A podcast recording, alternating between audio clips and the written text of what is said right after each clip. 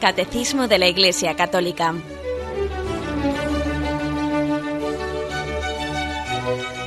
Un programa dirigido por Monseñor José Ignacio Munilla, Obispo de San Sebastián.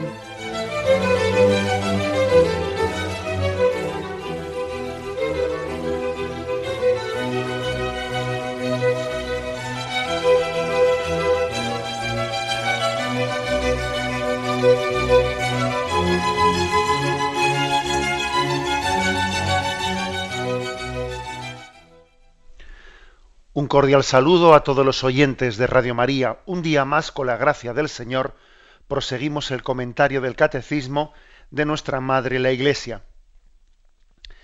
Abordamos hoy, dentro de este punto, dentro de este apartado en el que estamos, Dios realiza su designio, la divina providencia, pues abordamos tres puntos, del 306 al 308, que tienen como título La providencia y las causas segundas. El primero de los puntos, el 306, dice así. Dios es el Señor soberano de su designio, pero para su realización se sirve también del concurso de las criaturas. Esto no es un signo de debilidad, sino de la grandeza y bondad de Dios, del Dios Todopoderoso. Porque Dios no da solamente a sus criaturas la existencia, les da también la dignidad de actuar por sí mismas, de ser causas y principios unas de otras, y de cooperar así a la realización de su designio. Bueno, el, la afirmación de este punto 306 es una afirmación que mm, mantiene al mismo tiempo mm, dos, dos puntos. Por una parte, eh, la soberanía de Dios, hablar de que Dios es soberano, es hablar de una independencia en su obrar, que Dios actúa por sí mismo, por su propia voluntad, por su propia decisión, es plenamente soberano entendida bien esta, palabra, que siempre cuando hemos hablado de este concepto, pues me habéis escuchado inmediatamente hacer una precisión, de decir, bueno, que Dios es plenamente soberano, no quiere decir que sea caprichoso, porque nosotros decimos, yo hago lo que me hace mi soberana gana, mi real gana. Entonces, bueno, pues solemos utilizar ese término mm, muchas veces en, una, en un sentido que no es santo,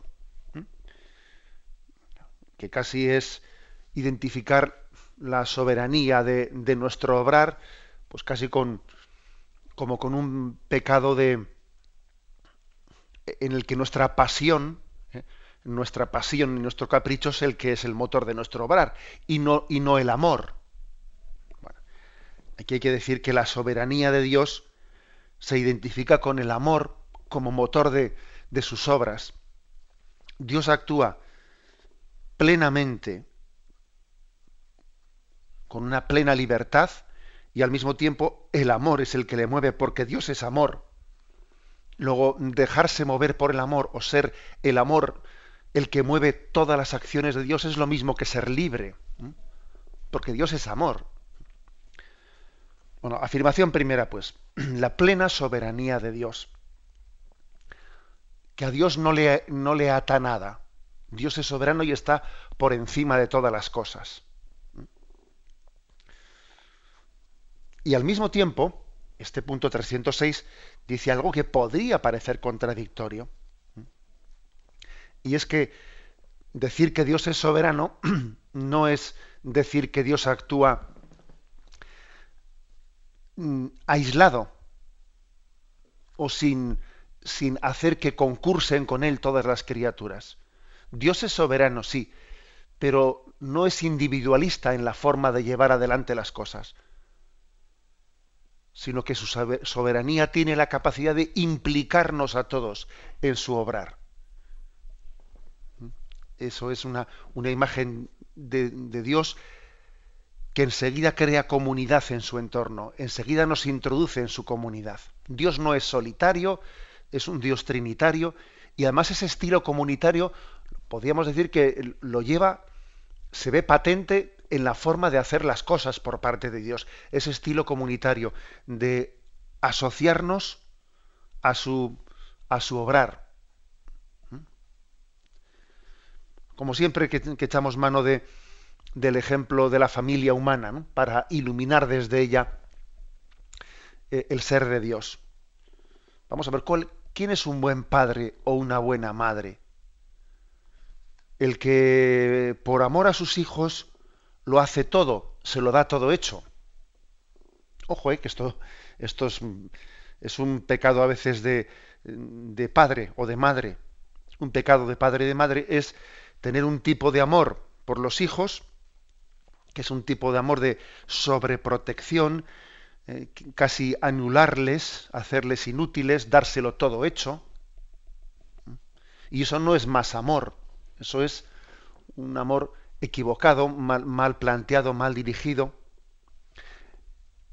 El verdadero amor paternal y maternal no consiste en, en darle todo hecho al hijo, sino integrarle, hacerle responsable, hacerle corresponsable de las tareas de la familia, de manera que cuando el padre o la madre puedan decir, hemos hecho esto, pueda decir verdaderamente, hemos hecho esto y, y sea verdad que lo han hecho los padres, pero sea verdad también que lo han hecho los hijos, que los hijos se han sentido protagonistas, ¿no? juntamente con los padres pues en una tarea determinada, bien sea pues en el arreglo de la casa, bien sea en, en el trabajo comunitario del jardín o lo, o lo que fuere. Poned el ejemplo que queráis. Es decir, que la verdadera paternidad y la verdadera maternidad son aquellas que consiguen que el hijo se dignifique participando de la, de la responsabilidad que tienen los padres y la madre. Esa es la verdadera paternidad y maternidad. Bueno, pues trasladando el ejemplo, el ejemplo a, ese, a esa soberanía de Dios. Así es también Dios, que quiere que su soberanía se lleve a, cargo con el concurso de las criaturas. Esto a nosotros nos cuesta un poco entender porque a veces cuando en nuestro quehacer nos ponemos a, eh, pues a ser, entre comillas, prácticos, dice uno, quita, que ya lo hago yo solo, porque si empiezo aquí a, empiezo a pedir que, me ayuden en esto y en lo otro, me van a dar más trabajo que lo que me van a ayudar. Entonces, a veces a nosotros nos es como más práctico hacer las cosas en solitario, eh, sin pedir ayuda, porque, porque es que me van a liar, ¿eh? me van a liar y, en el fondo me van a dar más trabajo. Es nuestro espíritu individualista al que le cuesta mucho saber aprender a delegar y aprender a hacer las cosas, nos cuesta muchísimo. Entonces, con frecuencia dice, mira, prefiero trabajar yo más, pero lo hago, lo hago a mi manera y, no y nadie me estorba y, no tengo que andar rectificando porque no... No es ese, no es ese ¿eh? el estilo de Dios. Dios no, no es individualista y a Dios no le estorbamos. Fíjate ¿eh? que el hombre podía, podría ser una especie de de estorbo para Dios, porque muchas veces no hacemos las cosas conforme a su voluntad, porque con mucha frecuencia no somos dóciles a la acción de su gracia y, y podía decir, mira, quita de en medio, quita que... que... No, sin embargo, no ese es el estilo de Dios. ¿eh? El estilo de Dios es el de asociarnos a su obra, el de integrarnos con Él. Y es mucho más, como me habéis oído en este programa, es mucho más signo de la grandeza de Dios hacer hacer que no meramente hacer. Y Dios hace hacer, Dios suscita en nosotros colaboración, coprotagonismo, etc. O sea que por una parte hemos afirmado la soberanía de Dios y por otra parte afirmamos que Dios a todas las criaturas nos ha introducido en la colaboración con Él. Dios no únicamente ha dado a las criaturas la existencia, sino también les ha dado una dignidad, la dignidad de ser causa y principio unas de otras, de cooperar a la realización, a la realización de todo. Causa y principio, etcétera, de estar plenamente integrados en lo que hacemos. podríamos decir al mismo tiempo que todas las obras, todas las obras en las que estamos entregados día a día, ¿no? Nuestro trabajo, nuestro quehacer, son obras nuestras y, y, al mismo tiempo son obra de Dios. Las dos cosas son verdad al mismo tiempo. Dios es la causa primera y nosotros somos la causa segunda. ¿eh? Nosotros y las criaturas somos las causas segundas. Es verdad que Dios también puede actuar directamente. A veces Dios en su soberanía no siempre tiene que actuar en el mundo a través de las causas segundas. Dios es soberano y puede, puede, y de hecho, de vez en cuando, o cuando Él lo estima, hace milagros, interviene con la plena soberanía propia de Dios y a Dios nadie le puede pedir cuentas por ello. ¿Mm? Pero de ordinario, Dios mm, lleva adelante su obra a través de las causas segundas, que son las criaturas, a través de las propias leyes de la naturaleza, a través del concurso de nuestro obrar. Y por eso Dios nos llama a la santidad, porque en la medida en que mm, buscamos la santidad, somos mejores cooperadores con Dios y si no estamos estorbando, no estamos cooperando con su obra. Bueno, entonces diríamos que, ¿eh? resumiendo, la doctrina, la doctrina eh, sobre cómo se entiende la providencia es la siguiente: Dios es la causa primera, pero nosotros somos la causa segunda y de ordinario Dios actúa en el mundo a través de las causas segundas. Y cuando un padre está cuidando a, sus hijos, Dios está cuidando a esos hijos a través de los padres, etcétera. Por eso recuerdo que cuando, cuando hablábamos del primer mandamiento, amarás a Dios sobre todas las cosas, etcétera, um, o del cuarto mandamiento, honrarás a tu padre y a tu madre, me acuerdo que os decía que a veces a los niños yo recuerdo también en mi infancia que a veces alguien te preguntaba, ¿y tú a quién quieres más? Eh? ¿A tu padre o a tu madre? ¿A quién quieres más? ¿A tus padres o a Dios? Bueno, obviamente sabemos que esa pregunta, ¿a quién quieres más o a tus padres o a Dios? Bueno, pues tiene una respuesta en el primer mandamiento, amarás a Dios sobre todas las cosas, ¿no? Pero quizás, fijaros bien, no está bien, bien planteada la pregunta, porque eh, en el fondo lo que tenemos que, que dar a entender, hacer entender, es que cuando yo recibo el amor de mis padres, estoy recibiendo el amor de Dios. O sea, que mis padres son causa segunda, a través de los cuales yo recibo ese amor que es la causa primera de todo. O sea, no es uno u otro, sino que las causas segundas son instrumento a través del cual Dios se manifiesta. Dios no únicamente ha dado a este mundo la existencia, sino que les da la dignidad de, de participar en su obra. Es una gran dignidad. Y esto no significa que Dios sea débil, entonces como es débil necesita ayuda. No. Precisamente remarca mucho más la grandeza de Dios. El hecho de que sea capaz de llevar eh, a cabo la, la no únicamente la creación del mundo, ¿no? sino la obra transformadora del mundo, qué poderoso es Dios que lleva a cabo la obra de transformación del mundo y de desarrollo del mundo a través de instrumentos que son imperfectos como somos nosotros, ¿no? Qué bueno tiene que ser el pianista para ser capaz de sacar una melodía, eh, pues una melodía impresionante, pues con, con, unos, con unas teclas del piano que son muy limitadas, ¿no?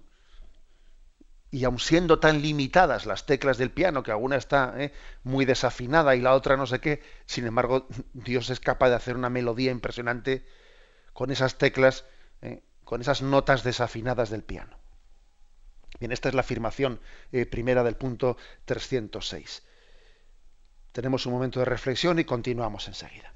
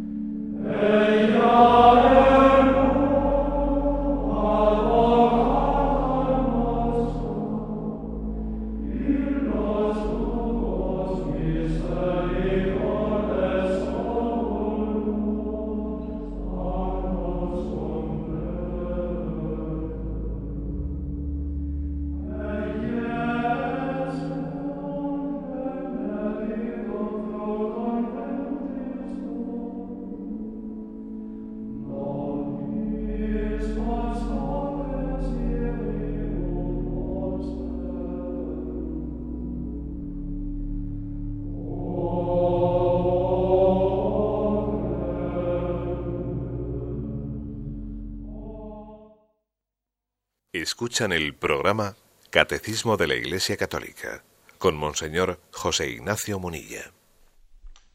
Continuamos con el punto 307, en el que desarrollamos este título La providencia y las causas segundas. Dice así, Dios concede a los hombres incluso poder participar libremente en su providencia, confiándoles la responsabilidad de someter la tierra y dominarla. Dios da así a los hombres el ser causas inteligentes y libres para completar la obra de la creación, para perfeccionar su armonía para su bien y el de sus prójimos. Los hombres cooperadores a menudo inconscientes de la voluntad divina pueden entrar libremente en el plan divino no sólo por sus acciones y sus oraciones, sino también por sus sufrimientos. Entonces llegan a ser plenamente colaboradores de Dios y de su reino. Punto 307, cuya afirmación eh, central y principal es que esa manera que tiene Dios de asociarnos a su obra como causas segundas, bueno, puede ser de dos maneras, de una manera inconsciente y de una manera consciente. Obviamente la naturaleza, todos los seres, los seres que no, que no, no tienen esa dignidad personal que tenemos nosotros, que tiene el ser humano, que tiene voluntad y tiene entendimiento, etcétera, también los, eh, todas las criaturas pues, de la naturaleza, animales, etcétera, son colaboradores, son causas segundas, pero lo son de una manera inconsciente. Una manera inconsciente. Y también el hombre muchas veces puede ser un colaborador inconsciente de esa, de esa obra de Dios, pero lo más propio, lo más específico es que nosotros colaboremos con Dios libre, libre y conscientemente. Dios nos ha hecho capaces no sólo de, mm, de colaborar, sino de disfrutar colaborando y de dar gloria a Dios en esa colaboración con Él. Que fijaros bien, esto en el fondo, esto en el fondo es un recordatorio de que a veces ser cristiano, hay personas que cuando se acercan al misterio de Dios, pues, por el tipo de vida que llevan, necesitan un gran cambio en el planteamiento de vida, porque igual están muy alejadas y llevan una vida pues muy ostensible, ostentosa de pecado, etcétera, y para ellos convertirse es pues cambiar de, de raíz de, toda su vida, ¿no? Pero hay otro tipo de personas para las cuales la conversión, porque tienen exteriormente una vida ordenada, porque en el fondo lo que hacen lo que hacen lo hacen materialmente bien, se madrugan, trabajan, son responsables, etcétera. Con lo cual, para estas personas, su conversión no ha de consistir tanto en cambiar lo que hacen, ¿eh? o sea, en dejar de hacer lo que hacen y hacer otras cosas, sino, sino en hacer, continuar haciendo materialmente lo, que hacen, pero pasando a ser conscientes de que son colaboradores de Dios de que es la gracia de Dios la que les mueve a hacer las cosas, de que no se trata de que busquen una perfección material en lo que hacen, sino dar gloria a Dios en todo ello. A veces, pues, la conversión cristiana no consiste tanto en cambiar materialmente lo que hacemos, sino en hacerlo con un espíritu de gozoso de colaboración con Dios. Yo recuerdo haber escuchado testimonios de, personas que se han encontrado con Cristo y dicen, bueno, yo es que ahora quizás básicamente hago lo mismo. Mi vida vista desde fuera puede parecer casi cuasi idéntica antes de la conversión, pero es que ahora, ahora entiendo que Dios actúa a través de mí y que Dios se sirve de mí como un instrumento suyo para llegar a los demás y si, y si trabajo, no solo trabajo por el sueldo de final de mes, no solo trabajo por, por intentar hacerlo mejor que el vecino, por quedar por encima, porque el jefe tenga a mí más, más confianza, no, no, sino trabajo para mejorar el mundo y para aportar mi granito de arena al bien común y para dar gloria a Dios en última instancia. Es decir, que ha cambiado el principio formal de la vida, aunque materialmente hablando igual haga lo mismo.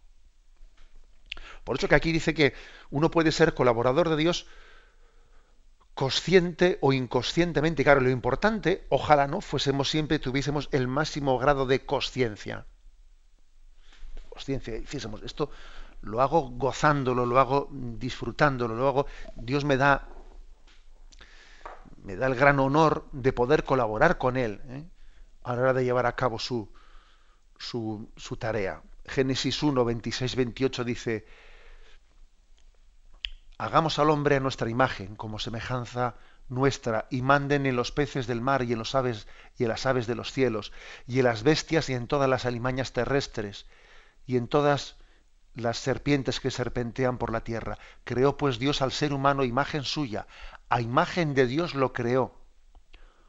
Macho y, macho y hembra los creó. Los bendijo Dios y les dijo, sed fecundos y multiplicaos, henchid la tierra y sometedla.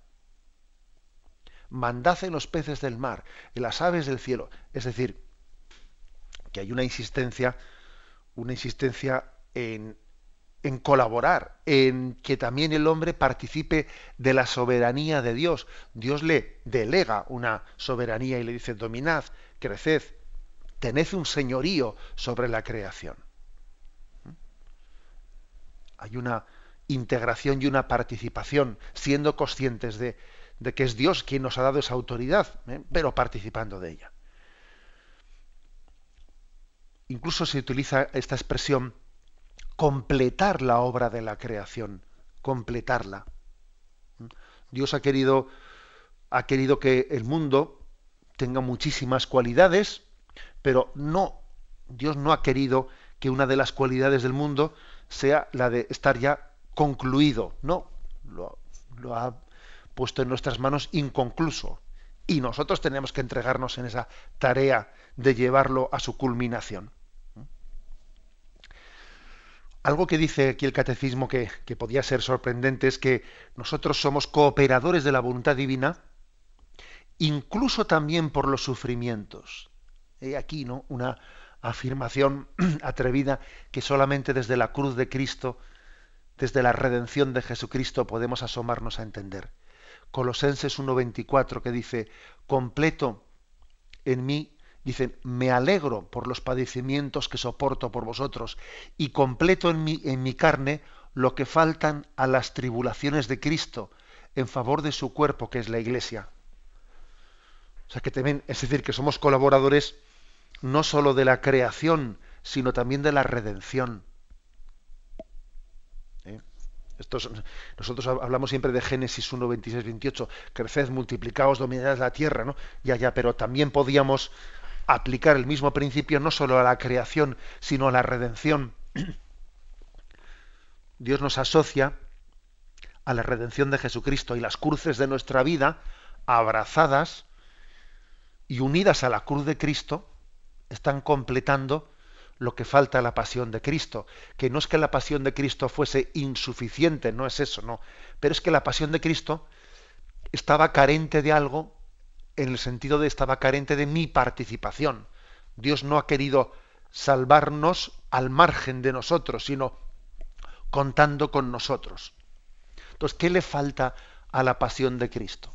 Lo que le falta a la pasión de Cristo es que también nosotros nos crucifiquemos con Él, que entendamos las cruces de la vida como una ocasión de, de abrazar, ¿eh? de abrazar la voluntad de Dios y de completar esa redención que Cristo llevó a cabo pronunciando un sí a Dios Padre. Y también nosotros tenemos que pronunciar nuestro sí en, en la aceptación y en ese abrazo eh, a la voluntad del Padre que vemos a veces encarnado en cruces determinadas en nuestra vida. Luego también esto es cooperar con Dios y también esto es llevar a cabo la providencia y las causas segundas. Y ya sé que en esto último que, ha afirmado, si Dios quiere, mañana hablaremos de la, del tema del escándalo del mal, el tema del mal y cómo lo, mañana hablaremos de ello, pero la Sagrada Escritura es la Sagrada Escritura y la palabra de Dios la afirmamos desde el principio, aunque luego ya la explicaremos si podemos explicarla eh, más tarde, posteriormente, pero la afirmamos plenamente desde el principio. Cooperamos con Dios tanto. Fijaros bien, Sé que voy a decir una frase que puede resultar escandalosa, ¿eh? pero, pero es plenamente bíblica. Cooperamos con Dios tanto.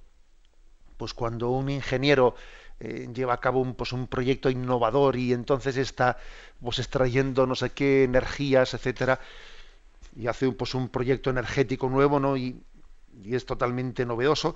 Tanto estamos cooperando con, con, Dios en ese momento como cuando alguien también abraza la cruz de su enfermedad y vive su enfermedad también como una cooperación con la redención de Dios.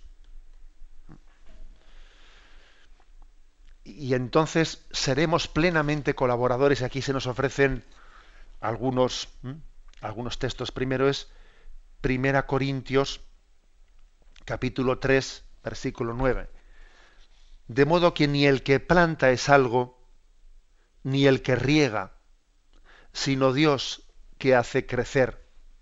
Y el que planta y el que riega son una misma cosa si bien cada uno recibirá el salario según su propio trabajo, ya que somos colaboradores de Dios y vosotros campo de Dios, edificación de Dios.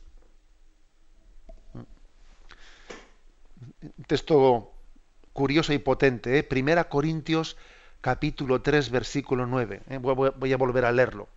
De modo que ni el que planta es algo, ni el que riega, sino Dios que hace crecer y el que planta y el que riega son una misma cosa, si bien cada cual recibirá el salario según su propio trabajo, ya que somos colaboradores de Dios y vosotros campo de Dios, edificación de Dios. Es decir, fijaros, ¿eh? dice, aquí ni el que planta es el, el definitivo, ni el que riega es el definitivo, sino el definitivo es Dios que hace crecer. Ahora, es verdad que Dios hace crecer a través del que planta y a través del que riega. ¿Mm? Pero sin embargo, aunque Dios hace crecer a través de ese que ha regado y ese que ha abonado, y sin embargo, no es el que riega o el que planta eh, quien es la causa última, la causa primera, la causa primera de la salud de esa planta y de su desarrollo y del fruto, es es la acción de Dios, es la gracia de Dios. Y sin embargo, Dios quiere que sea necesario el regar. Y Dios quiere que sea necesario el plantar, etcétera, etcétera. Y sin embargo, decimos también en el mismo salmo, si el Señor no construye la casa, en vano se cansan los albañiles. Si el Señor no guarda la ciudad, en vano vigilan los centinelas. Las causas segundas son totalmente necesarias. Dios ha querido que sean necesarias. Pero sin embargo, Él es el autor primero de todo bien. A través de las causas segundas, pero Él es el autor de todo bien. Y la prueba es que Dios, en un momento determinado, puede dar su bien directamente más allá de las causas segundas, porque Dios es soberano y puede hacerlo. Otro texto, Primera Tesalonicenses, capítulo tercero, versículo segundo. Os enviamos a Timoteo, hermano nuestro y colaborador de Dios en el Evangelio de Cristo, para afianzaros y daros ánimos en vuestra fe. O sea, a Timoteo, a este colaborador de San Pablo, a Timoteo se le llama hermano nuestro y colaborador de Dios hermano nuestro y colaborador de Dios. Podría haber dicho San Pablo, os mando a este colaborador mío, ¿no? Pues fíjate, dice colaborador de Dios, porque San Pablo es consciente de que ese Timoteo mm, está dando su vida en un plan en el que en última instancia con quien colabora es con Dios. ¿Eh? Esto nos, nos, cuesta a nosotros tener mirada penetrante de fe ¿eh? para verlo así. Es decir, las personas que están en torno a nosotros, con quien están colaborando en definitiva es con Dios y no conmigo. Esto me recuerda a una expresión eh, que utilizó el Santo Padre en el encuentro que tuvo con los profesores eh, jóvenes en el Escorial, en la Jornada Mundial de la Juventud.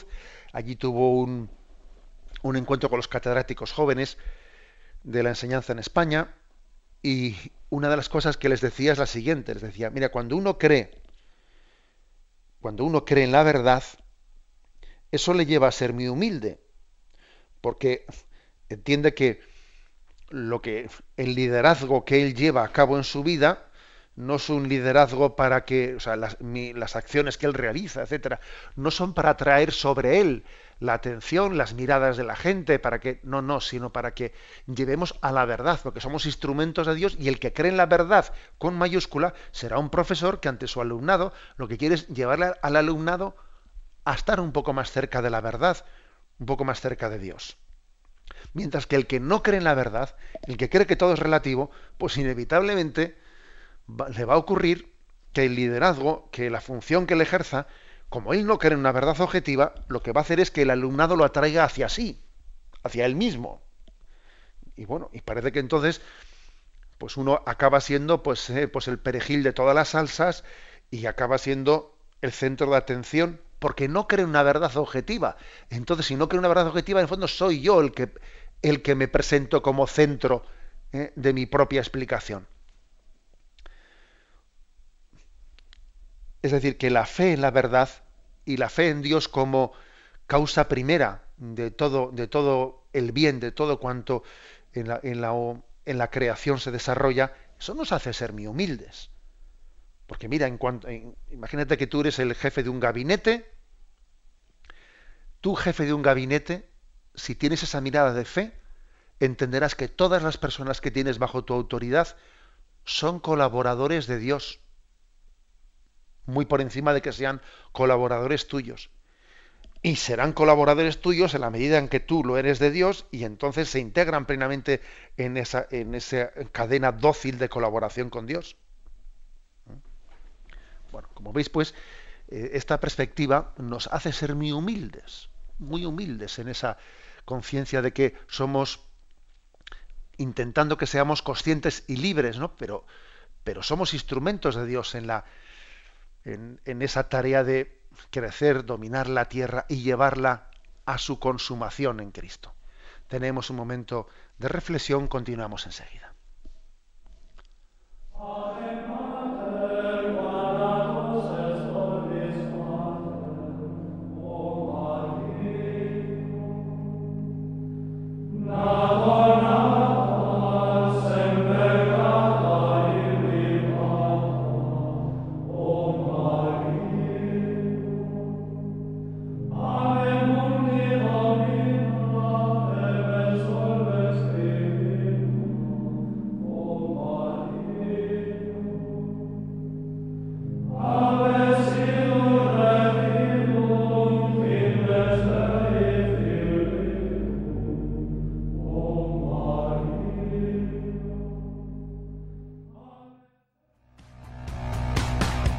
Cádiz, Bilbao, Barcelona, Madrid. Estamos a tu servicio desde cualquier punto de España. Llámanos al 902 500 518. 902 500 518. Radio María.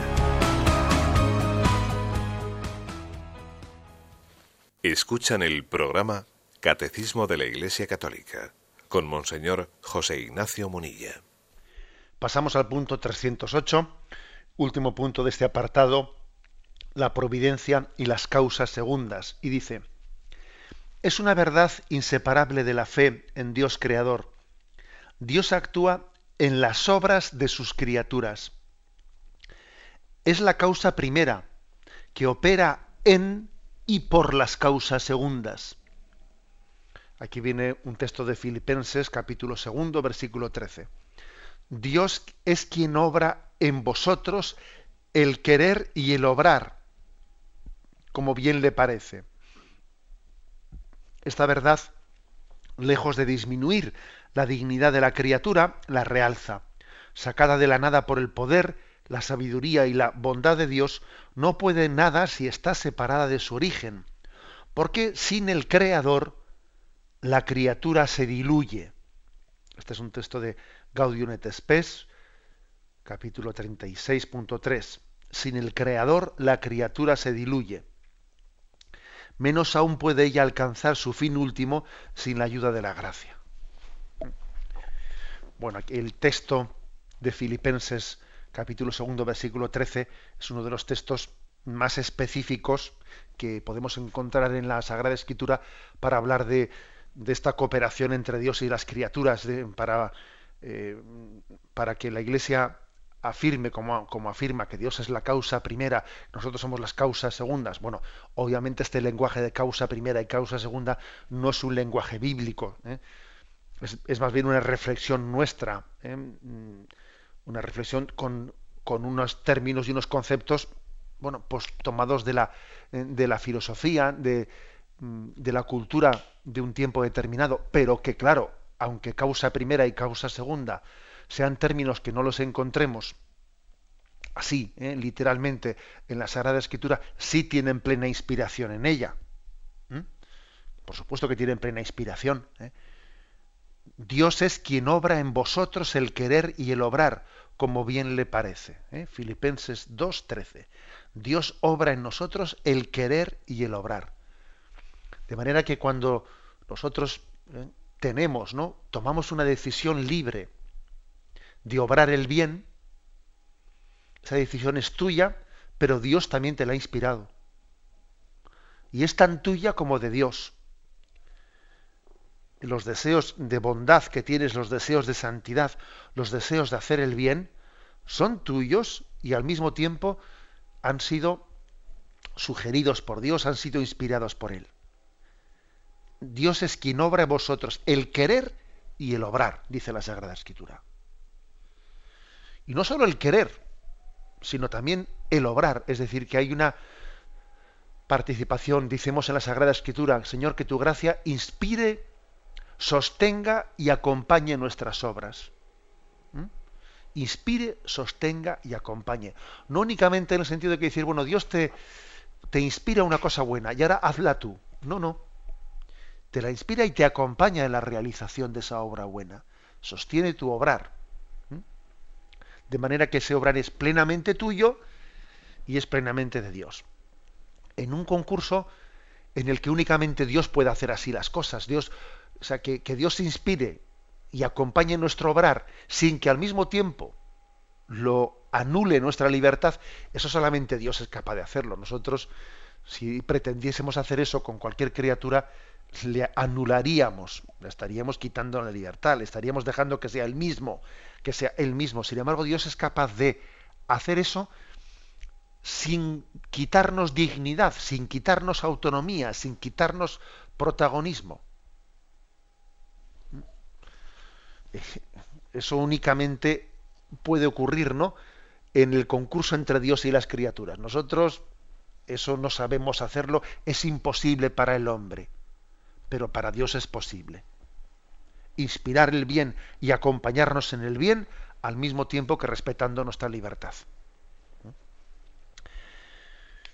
Y aquí el, catecismo insiste, y esta forma de Dios de hacer las cosas no anula la dignidad del hombre, ¿eh? porque podíamos entender, claro, entonces nosotros somos pues como marionetas, ¿eh? somos como marionetas que Dios desde arriba con unos hilitos nos va haciendo hacer cosas y claro, pues somos como una marioneta. No, pues no, mire usted. Claro, usted cuando piensa en esa imagen de la marioneta, se pone usted un poco a, eh, a, pensar pues, que sería lo que ocurriría si yo hiciese eso con otra persona. La estaría manipulando, le estaría diciendo, haz esto, haz, haz no sé qué. ¿no? ¿Mm? Dios respeta plenamente la dignidad. Es más, dignifica al hombre cuando el hombre pasa a ser libre y voluntariamente colaborador de la obra de Dios. Lejos de convertirlo, ¿no? Pues en un en una marioneta, le dignifica, le hace plenamente libre al concursar de Dios, al concursar con Dios y colaborar con él. Bueno, y al mismo tiempo se añade aquí, después de haber dicho esa expresión famosa del Concilio Vaticano II, de la Constitución Gaudium et Spes, sin el creador la criatura se diluye. Ojo, fijaros qué afirmación del Concilio Vaticano II, ¿eh? de ese concilio que, fue el que subrayó la autonomía del orden natural y fue el que, bueno, pues más insistió en un humanismo cristiano, en darle al hombre pues eh, la autonomía, en tener una concepción religiosa en la que el hombre no fuese anulado por la concepción religiosa, sino, sí, sí, de acuerdo, ¿eh? todo eso fue subrayado por el Concilio Vaticano II, pero al mismo tiempo dice el Concilio Vaticano II, sin el creador la criatura se diluye.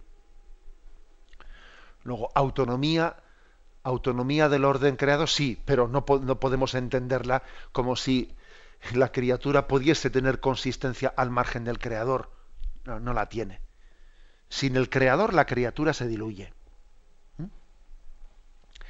Y hay algunos textos aquí que se nos ofrecen para recordarnos que no somos nada sin la gracia de Dios, que no somos nada sin, eh, sin su obrar. Primera, perdón, el primer texto es Mateo 19, 26. Jesús, mirándolos fijamente, dijo, para los hombres eso es imposible, mas para Dios todo es posible. ¿Mm? Es más, más difícil ¿no? que un rico entre en el reino de los cielos y que un camello pase por el ojo de una aguja. Y sin embargo, para, para los hombres, siendo imposible, sin embargo, Dios es capaz de hacer ese milagro de que nosotros, nuestro corazón, se desapegue de los bienes materiales y seamos capaces de pasar por el ojo de una aguja, aun teniendo, teniendo esa dificultad que tenemos de apegarnos a nuestras riquezas, etcétera, etcétera. Otro texto que se nos ofrece Juan 15:5, yo soy la vid, vosotros los sarmientos.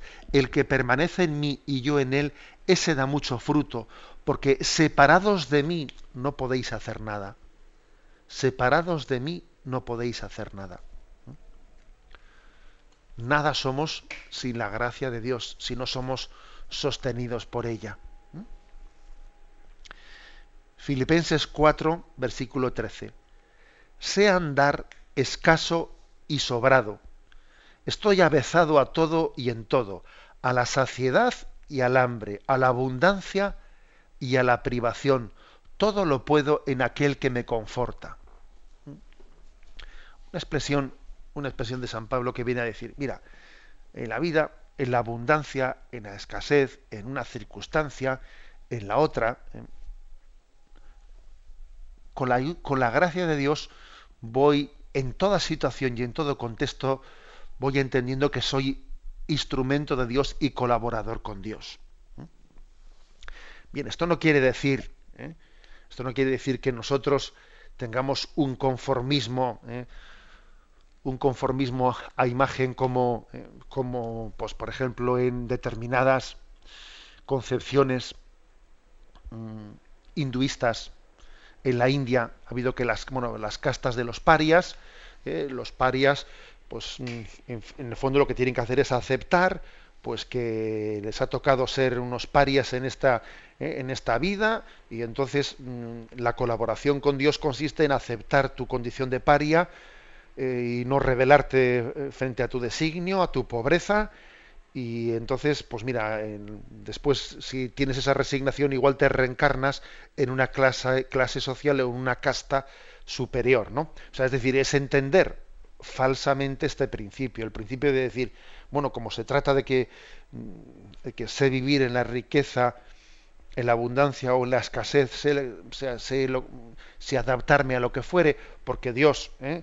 Yo, porque Dios es capaz de, de hacernos colaboradores suyos en todas las circunstancias de la vida, luego yo lo que tengo que hacer es, bueno, abrazar las injusticias y conformarme con ellas y mira, pues adelante, ¿no? Es, entender entender la colaboración con Dios en un sentido pasivo totalmente. Obviamente esta no es la concepción cristiana. No es la concepción cristiana. ¿eh? O sea, Dios da su obrar y eso conlleva que el hombre hace que todos sus talentos, sus capacidades, lejos de enterrarlos, el hecho de que sea consciente de que es Dios quien le mueve en su obrar y que es, es Dios el que le hace luchar por unos cielos nuevos y una tierra nueva, cielos nuevos y tierra nueva, en los que reine la justicia, en los que el reino de Dios sea instaurado y se haga presente entre nosotros, eso hace que lejos de llevarnos a un, a un pasivismo, anulador del hombre y esclavizante, pues hace todo lo contrario, que es que la acción de Dios hace que el hombre dé lo mejor de sí mismo. Cuando el hombre es consciente de que Dios le inspira y Dios le mueve, eso le ayuda infinitamente a desarrollar todos sus talentos. Ahora, cuando el hombre deja de ser consciente de que Dios es quien le inspira y quien le mueve, entonces tiene un riesgo muy grande de enterrar sus talentos. ¿Eh? Yo me atrevería a decir eh, esto para que nos demos cuenta de que no existe ¿no? contradicción ante Dios en que Él sea el que nos mueva y nosotros seamos los que tenemos que ser instrumento suyo, ¿no? Instrumento dócil suyo, pero consciente en la transformación del mundo. Lo dejamos aquí, damos paso a la intervención de los oyentes. Podéis llamar para formular vuestras preguntas al teléfono 917 107 700. 917 107 700.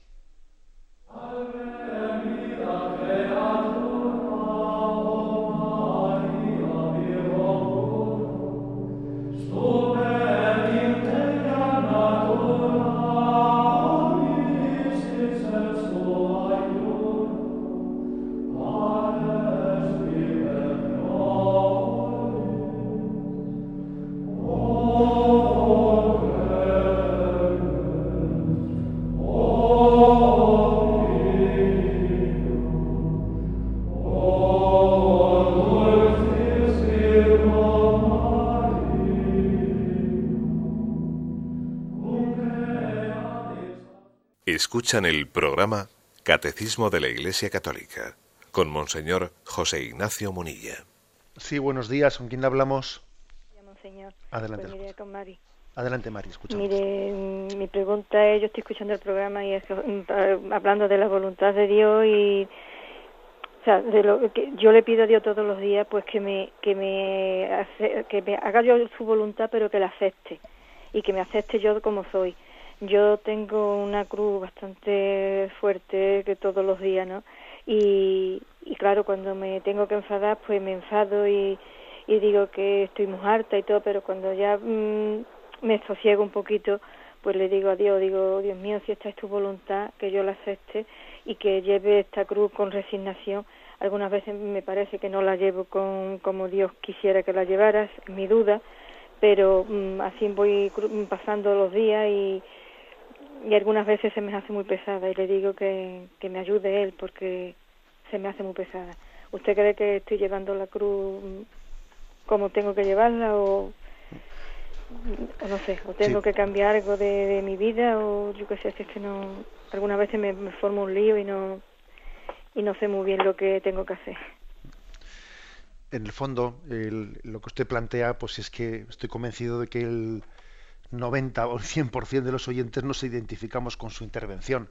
Aunque cruces hay, eh, pues mayores, objetivamente más grandes, otras más pequeñas, yo solía decir que los sacerdotes, pues, en, ese, en esa atalaya, así digamos tan especial que el Señor nos, nos da de ayudar a las conciencias y acompañarlas, solemos ser testigos de que en todas, eh, en todas las casas cuecen habas, en todas. ¿eh? Y no hay ningún hogar, ninguna vida que no tenga que no tenga cruces. Algunas suelen ser objetivamente hablando pues muy grandes y otras suelen ser objetivamente hablando aparentemente mucho más pequeñas. Pero te llama la atención, ¿eh? digo en esa atalaya que el Señor le da al sacerdocio de acompañar a la gente, te, te llama la atención que a veces las cruces objetivamente hablando pues muy grandes suelen ser llevadas con un espíritu que parece que las hace pequeñas, ¿no? Y sin embargo otras veces las cruces pequeñas pues por falta de generosidad nuestra pues acaban siendo acaban amargando la vida ¿eh? de, ciertas personas que no terminan de abrazarlas y de llevarlas con, con decisión ¿eh? yo creo que la clave está en que usted en esa en esa lucha interna no en esa lucha interna por la aceptación no sea únicamente un decir trágalo ¿eh? que no tienes más remedio que eh, de aceptarlo. Yo pienso que hay que pasar del trágalo, de una resignación, ya sé que la palabra resignación pues este es una palabra plenamente de tradición cristiana, pero es verdad que la palabra resignación también puede tener un concepto pues un tanto limitado, ¿no? que le falta algo. No, no solo es resignarse, ¿no? Sino que es abrazar consciente y libremente y voluntariamente. No es, no es trágalo porque no tienes más remedio, no, no. Es dar un paso más y decir, yo confío que en esto que tengo entre manos está, mm, está mi camino de salvación, está mi camino de purificación. Hago ese acto de fe, ¿no? Y ese acto de esperanza, que abrazando esta situación y abrazando y cogiendo el toro por los cuernos, eh, estoy también completando en mí lo que falta a la pasión de Cristo, ese texto, eh, ese texto famoso que, os lo comentaba. Eh, completo en mí lo que falta a la pasión de Cristo. El texto este que viene en el Evangelio que hoy hemos comentado. Bien, le encomendamos al oyente. Damos paso a un siguiente oyente. Buenos días. buenos días, padre. Sí, adelante, le escuchamos.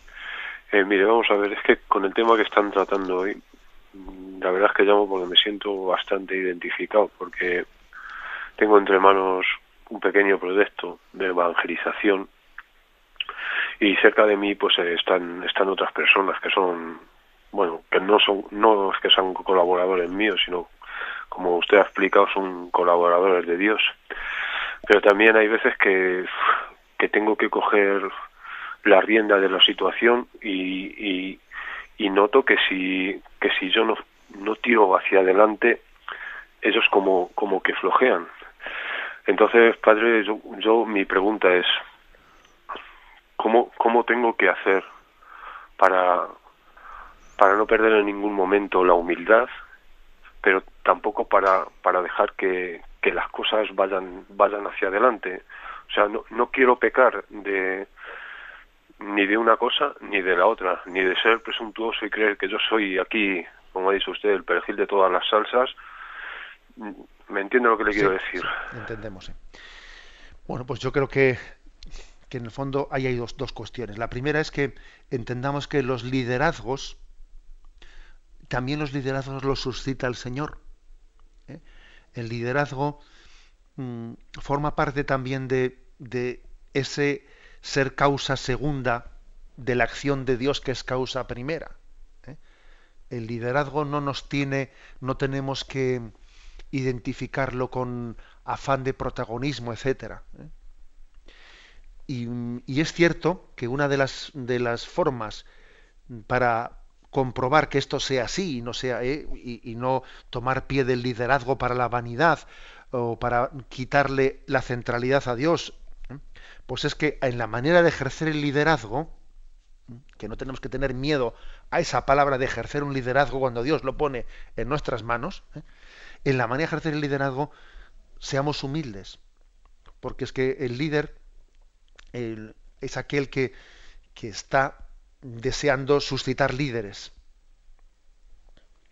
El liderazgo es aquel, o sea, el liderazgo cristiano es aquel que suscita liderazgos yo le diría eso, no, no tenga usted miedo en ejercer su liderazgo, pero al mismo tiempo para que no sea una, eh, pues una especie de excusa para luego para la vanidad y para el protagonismo, tenga en, cuenta, tenga en cuenta que el auténtico liderazgo cristiano es el que suscita liderazgos, no, no el que los acapara y el que anula a las personas.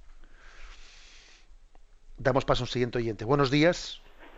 Buenos días, monseñor. Sí, adelante, le escuchamos. Me llamo María José, llamo desde Cádiz. Le quería comentar. Eh, el domingo estuvimos, que tengo que ser breve, pero son tantas las preguntas que, me suscita usted con sus explicaciones que estuvimos comentando, pues, a raíz de, del fallecimiento de mi hija, yo intentaba hacerle ver a mis familiares que, que yo había soportado, como usted ha dicho, resignación, para mí no es esa palabra, pero bueno, eh, por la gracia de Dios, me, me había unido más a Cristo, aún había conocido a, a la persona que es Cristo. Y hablando de esas causas segundas, ayer estuvo usted comentando también en parte de que Dios permitía esas causas segundas para sacar un bien mayor.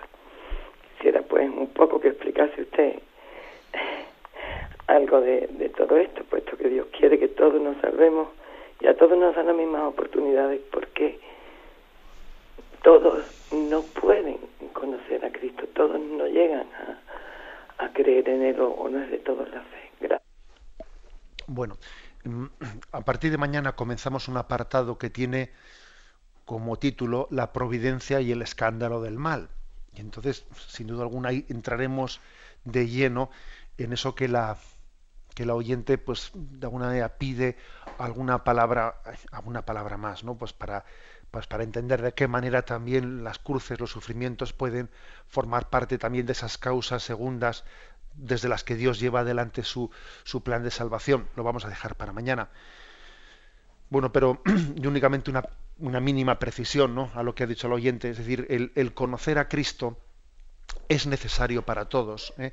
Todos necesitamos conocer a Jesucristo, porque sin, sin conocerle a Él, sin conocer a la vid, es difícil que los sarmientos podamos ser, eh, podamos entendernos a nosotros mismos. O sea, el hombre no se comprende a sí mismo sin Jesucristo, porque Jesucristo es, es la plenitud del hombre ¿eh? y es la clave de comprensión de nuestro ser. Él es la vid, nosotros somos los sarmientos. Es verdad que hay sarmientos que pueden estar unidos a la vid sin ser conscientes de ello. Es verdad. Pero desde luego, claro, ese grado de unión va a ser muy imperfecto, porque si no hay conciencia, si no hay libertad, pues ese grado de unión es una colaboración muy, vamos, muy defectuosa. ¿Eh? Luego, todo hombre está llamado a ser consciente de que es Cristo. ¿eh? El, el, tronco, la vid a la que, en la que Él está injertado y de la cual Él bebe la gracia que le lleva eh, a actuar en el mundo. La bendición de Dios Todopoderoso, Padre, Hijo y Espíritu Santo, descienda sobre vosotros. Alabado sea Jesucristo.